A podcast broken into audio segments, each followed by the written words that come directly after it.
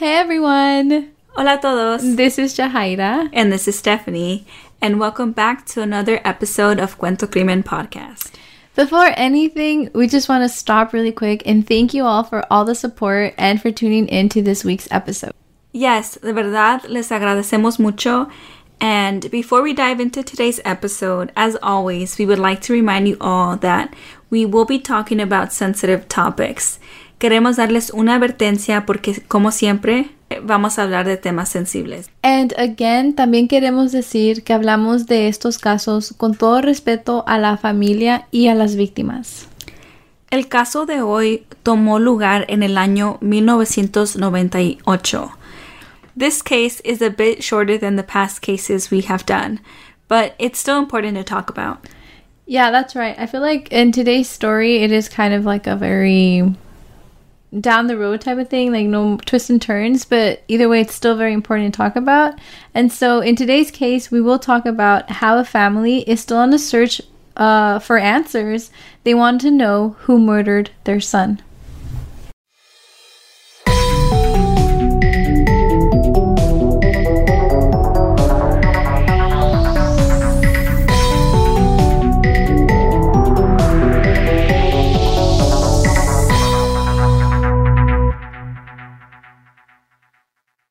Today we will talk about LeRyan Nicholson.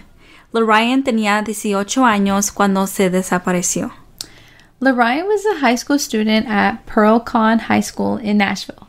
Él era parte del track team and he was also part of the football team. Yeah, LeRyan was a pretty athletic guy in high school. Su hermana Candace dice que todos lo conocían en la escuela, so you know he was pretty popular. Mm-hmm. And she describes him as a very intelligent, caring, funny guy. From the description, I feel like LeRyan was a big man on campus. Mm-hmm. He was he was known, and Candace says he was also very protective of her and of her younger sister as well. Which reminds me a little bit about my brothers, to be honest. uh, Candace dice que todos en la escuela sabían que no podían molestarla porque si no, LeRyan would come after them. I, I think it's so sweet, like the whole idea of a protective older brother. Ya que yo no tengo hermanos, you know. True, but I'm sure your older sisters are very protective of you. Mm, sometimes I'm just kidding. no, yeah, you're right, Steph. They are.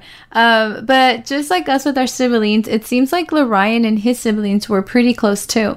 LeRyan was an example high school student. He was involved um, in los deportes, era amable, bien conocido, as we explained, and um, you know, he was just an overall a great person.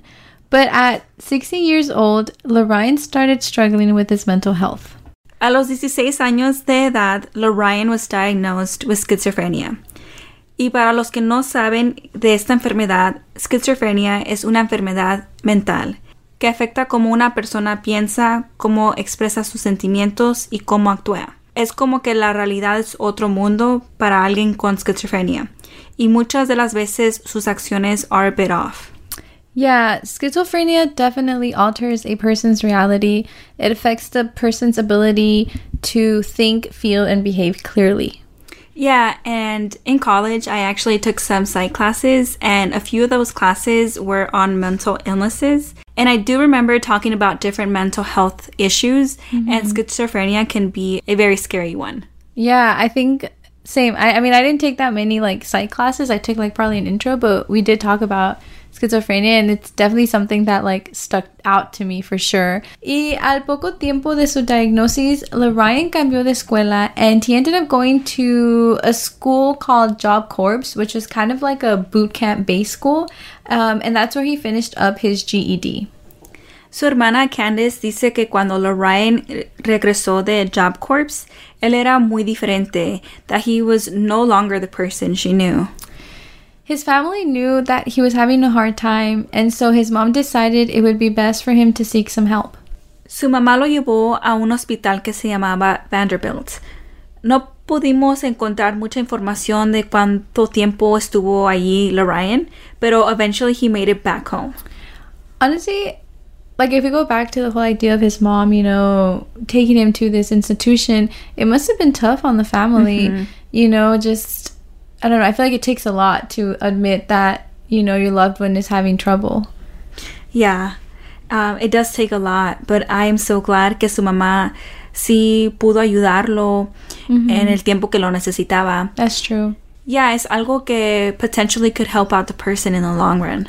Yeah, it's true. I feel like it's also like, you know, it just helps break the stigma around these issues. Exactly. There's nothing wrong with asking for help.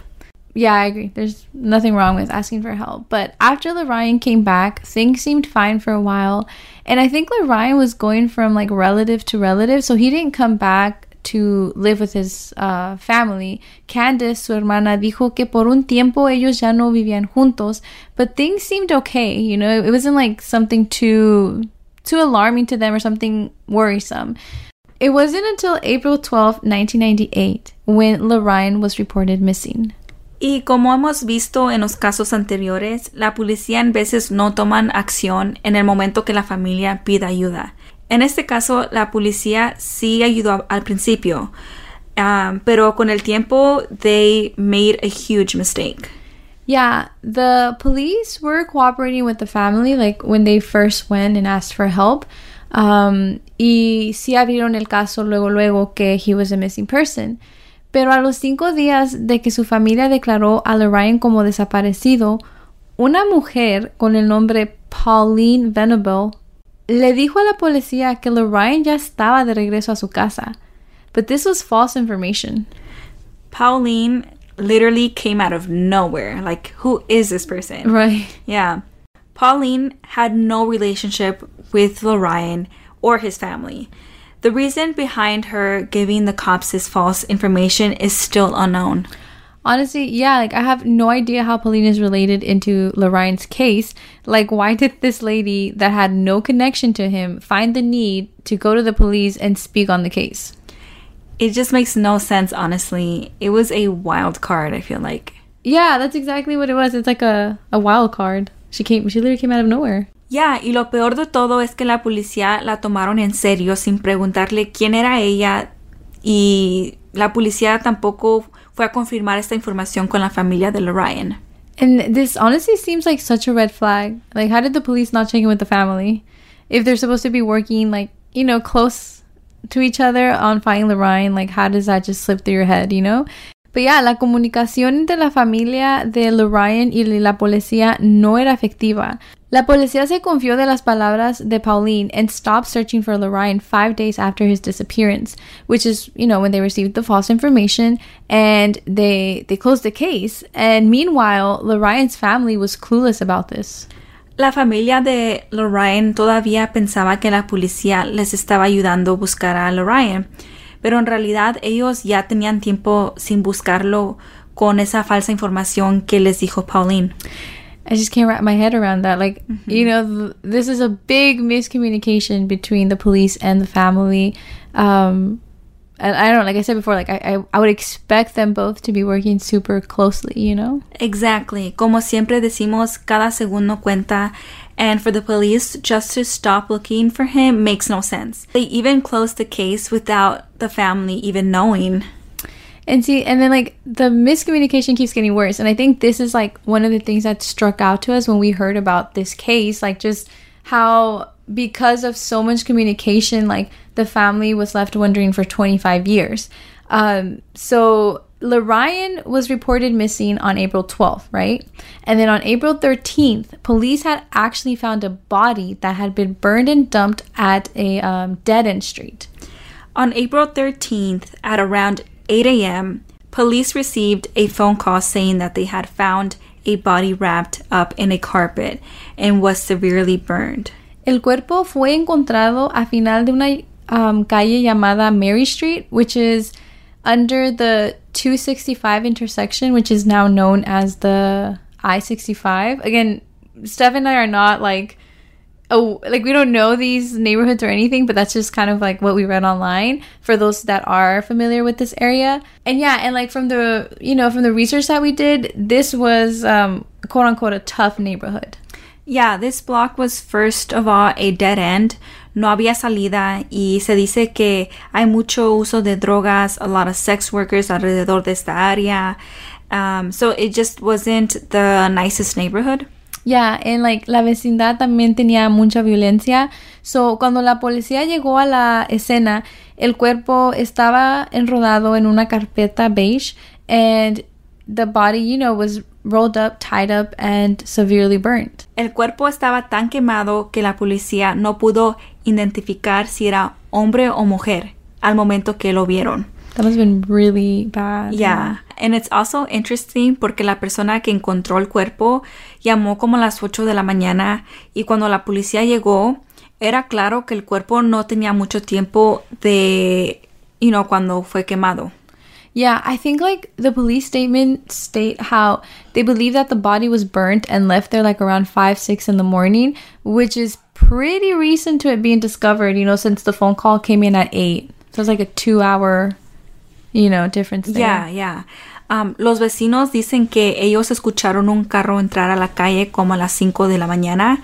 So it kind of adds up that this body wasn't there for long until the police arrived at the scene. Yeah, it was yeah, it was super recent. Pero la policía no sabía quién era esta persona.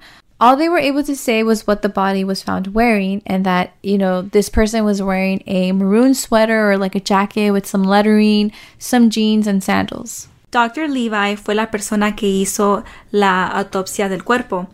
Ahí pudieron ver que era un hombre alto y también delgado. He believed that this person was a young black man, maybe around 20 years old. Dijo que era muy probablemente que esta persona había muerto antes de ser quemado. La descripción que dio Dr. Levi suena mucho como la de LeRyan. LeRyan también era alto, he was athletic, you know, he was fit, and he was around 20 years old, and he was also a young black male. That's what I thought as well. And this body was found one day after Lorraine was declared missing. No sé por qué la policía no pudo hacer esta conexión entre estos dos casos. Right? Like when I thought about this unidentified person and, you know, I automatically read the description and I thought of like Lorraine, like I made the connection. Pero la policía nunca le avisó a la familia de Lorraine de este cuerpo que fue encontraron. Y por años nadie supo quién era. The body was buried as John Doe 19. John Doe es una frase, nombre que la policía usa cuando no saben quién era la persona. If a body isn't identified, then that's what they name them. Yeah, and the number just indicates like which number this person is on the list of John Doe's. So it's it's a bit sad if you think about it, porque este cuerpo fue número 19. So that meant que ya había 19 cuerpos en esta área ese año de que nadie sabía quién era. Yeah, así es. La lista de personas que son unidentified is such a big number. And it breaks my heart because that also means that we have that many families without answers as to where their loved ones are. Exactly. Y así pasó en este caso, you know. John Doe 19 fue enterrado allí mismo en un panteón muy cerca de la comunidad donde fue encontrado, que también, por cierto, era la misma comunidad en donde Lorraine vivía. En su gravestone nomás decía John Doe 19. Nada más y nada menos. That's it. Um, and that was that, like, for that case. Like, Yeah, was- They never found who that person was that Yeah. was burned up.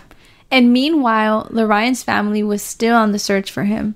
They were checking hospitals, different institutions, relative houses, everything they could. Like they just couldn't find him. No one had an answer. It is important to note that during this time that the family was looking for LeRyan, they didn't know that the police had closed his case. Y acuérdense que a los cinco días que él desapareció, la policía cerró el caso um, por la falsa información que llegó a ellos. And so when Lorraine's family finally found out about this, they were upset. As they should be. I mean, their son, brother is missing, and the police couldn't even check in with them about LeRyan. La policía should have, you know, been more involved and proactive during this case and just be, you know, communicate with the family. Yeah, like on, I, I mean, I don't know, like.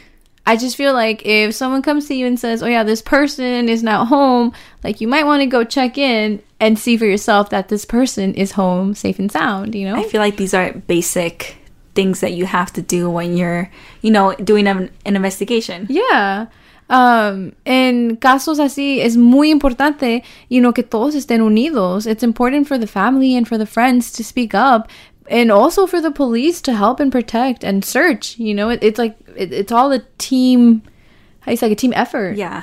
La familia de LeRyan buscó y buscó, pero nunca pudieron encontrarlo.